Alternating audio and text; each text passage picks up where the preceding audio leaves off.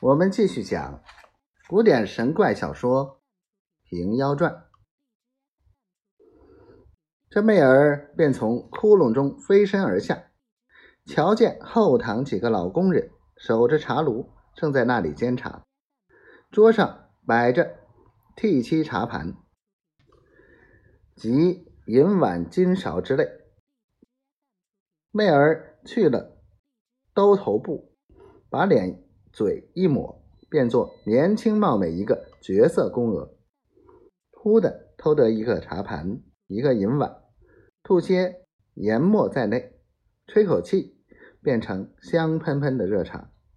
原来胡贤是个媚人之药，人若吃下，便心迷意惑，不拘男女，一着了他道，任你鲁男子，难说坐怀不乱。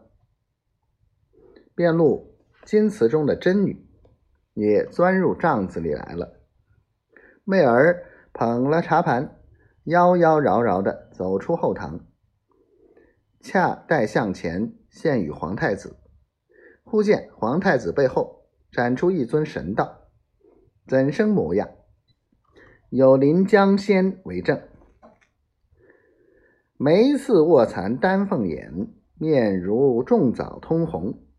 钢刀偃月舞青龙，战袍穿绿锦，美号释然宫。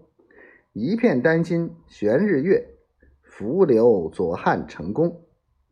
神灵千古播阴风，赤魔称上将，护国显神通。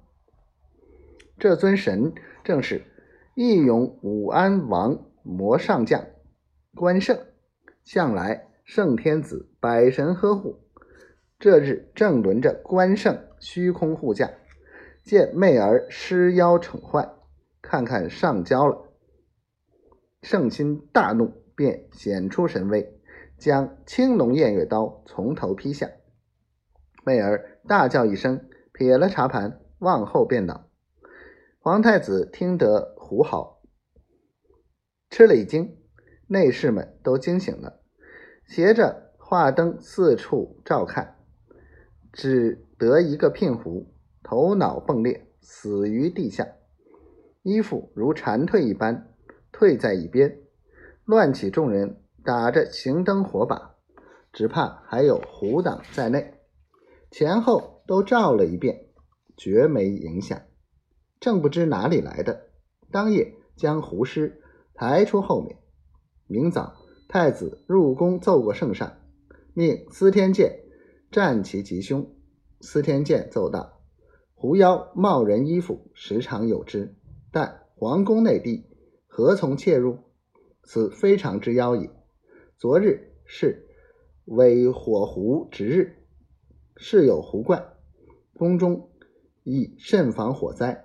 然狐死，似有鬼神击之，此乃。”皇太子千秋之福，亦不为大救也。后来火灾不厌，天子亦不追究。后人有诗云：“浪说司天据理真，其中辟造是何人？只将梵语寻常应，宣誓何曾问鬼神？”